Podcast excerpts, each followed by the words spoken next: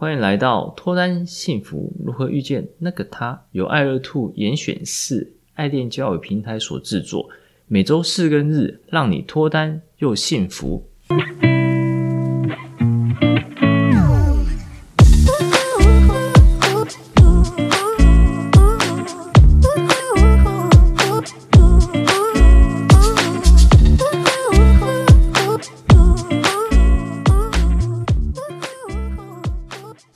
我是杨森，你们的爱情总监。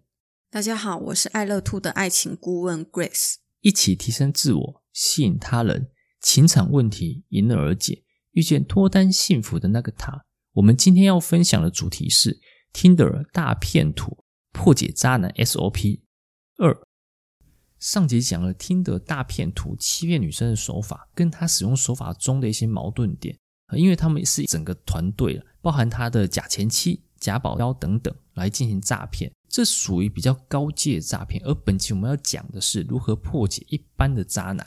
一般常见的渣男是交往之后只为了发生关系，发生关系之后主要会不理不睬啦，或者说马上找下一个，然后甚至同时跟很多女生。这类型的渣男一定要在交往前就判断好，不然吃亏的只会是自己。这就是俗称的事后不理，或是那个海王，一次钓很多女生这样子。这个跟 Tinder 大骗图的目的不太一样，简单讲就是骗炮啦。嗯，所以我们这一集就要针对大家比较常见的一个渣男来进行破解。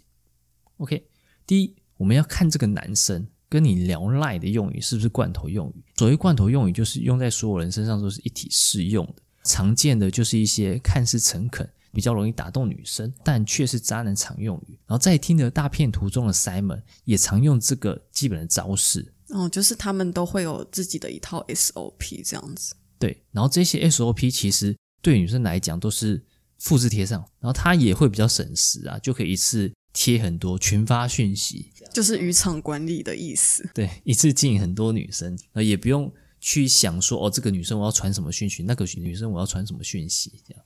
然后像是说，呃，我要以结婚为前提来跟你交往，然后为什么这句话是渣男用语呢？因为真正喜欢一个人的时候，九十趴的人，九十趴的台湾人一定会产生小剧场，像是说，哦，我跟他讲这句话好吗？跟他聊这个主题，他会反感。那我约他吃这家餐厅好吗？类似这样，因为心中重视他，所以说一定会有小剧场。哦，我懂了，因为他们都是在渔场管理或一次钓很多女生，所以他比较不会去关心个体的感受。那如果真正在乎你的人，才会去。想说对方听到这种话会有什么想法？因为东方人从小教育啊，常常培养大家变成比较内敛的人，然后喜欢或是爱这类的词，然后往往不会很容易的轻易脱口而出。但西方人就不太一样，所以大多数东方人不会很轻易的把自己的底牌给摊出来，然后马上摊出来的通常都没有很在乎你，多是会丢一堆一样的话，复制贴上给不同女生，看看哪个上钩。嗯，那我懂了。如果太轻易把承诺啊、甜言蜜语挂在嘴边，而没有展现实际行动的话，其实女生就要注意了。有没有实际行动，其实是非常重要的一件事情。第二，看这个男生啊，把时间花在哪边啊？把时间花在女生身上，还是增加自我能力的身上？那怎么看呢？其可以从他讲话内容来做判定，或者说直接询问也是一种方式。看他平常或是哪天在做什么。或者说兴趣是什么？如果他没有兴趣，或是没有第二专长的话，那他不是把时间花在女生身上，要不然就是一个无趣、不会成长的人。然后这样的男生不是渣男，就是很无聊的人。呃，通常不相处也罢了，可能你会帮他找一些理由说，呃，工作很忙啦之类的。不过工作多忙都要培养兴趣跟培养第二专长，不然永远可能都不会进步。不会进步的话，那怎样当一个一家之主呢？工作忙不是不想进步的借口。刚是讲，如果男生没有什么兴趣或是第二专长，那如果相反过来，他讲的天花乱坠，说他自己有多厉害，那怎样判断不是说谎呢？嗯，对啊，要么就是他一直对你发送甜言蜜语，要么就是他一直讲自己的事情，就是吹嘘自己过得多好多优秀。就我觉得这两个极端都有点怪怪的诶。当他一直吹嘘他自己的时候，其实我们就可以直接去询问，或者说网络上找一些资讯。这些资讯的话，可能可以做更多的功课，然后来戳破，看他是不是在这方面真的专精。然后接下来我们要怎么去判断他是不是在说谎？第一，要对他的熟悉度要高一点。那怎么熟悉度高呢？有几个方法了，可以看他的社群经营，像说 Facebook 啦、IG。再来就是要找机会认识这个男生周围的朋友，男生女生都可以，最好是女生，来看看这些人对他的评价是怎么样。诶，真的诶，嗯，我们上一集有提到听的大片图，那个 Simon 很用心经营 FBIG 嘛，所以有的时候靠网络上社群，你无法很呃真实的去判断一个人，那最好去认识他的生活圈或是他的朋友，去听听第三者的评价。其实听第三者评价是非常重要。一般的渣男不太会串身边的人进行说谎或者诈骗。一般的渣男哦。不过像是听的大骗徒的，因为他是一个 team 嘛，所以他会找一个女生来冒充他的前妻，然后来对这个受害者灌输一些 Simon 是个好男人啊，是个好爸爸的一个形象。不过当然也有方式破解，就是花更多时间跟 Simon 去认识 Simon 身边的人。当我们知道说 Simon 身边只有一个保镖，然后跟前妻的话，那他可能就会有问题。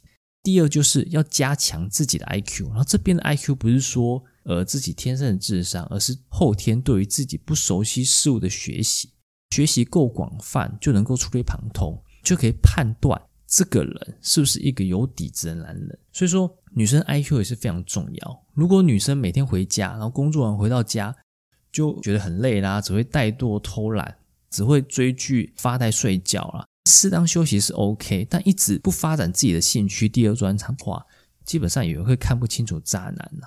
这样看不清楚渣男的话，呃，其实也只能怪自己太傻太天真。诶，我觉得这一点真的很重要。诶，例如那个渣男，他吹嘘自己某方面领域的专业很优秀，你就是只单方面听信他，而没有去上网 Google 一下，说，诶，这方面领域的这个知识是不是如他所讲的？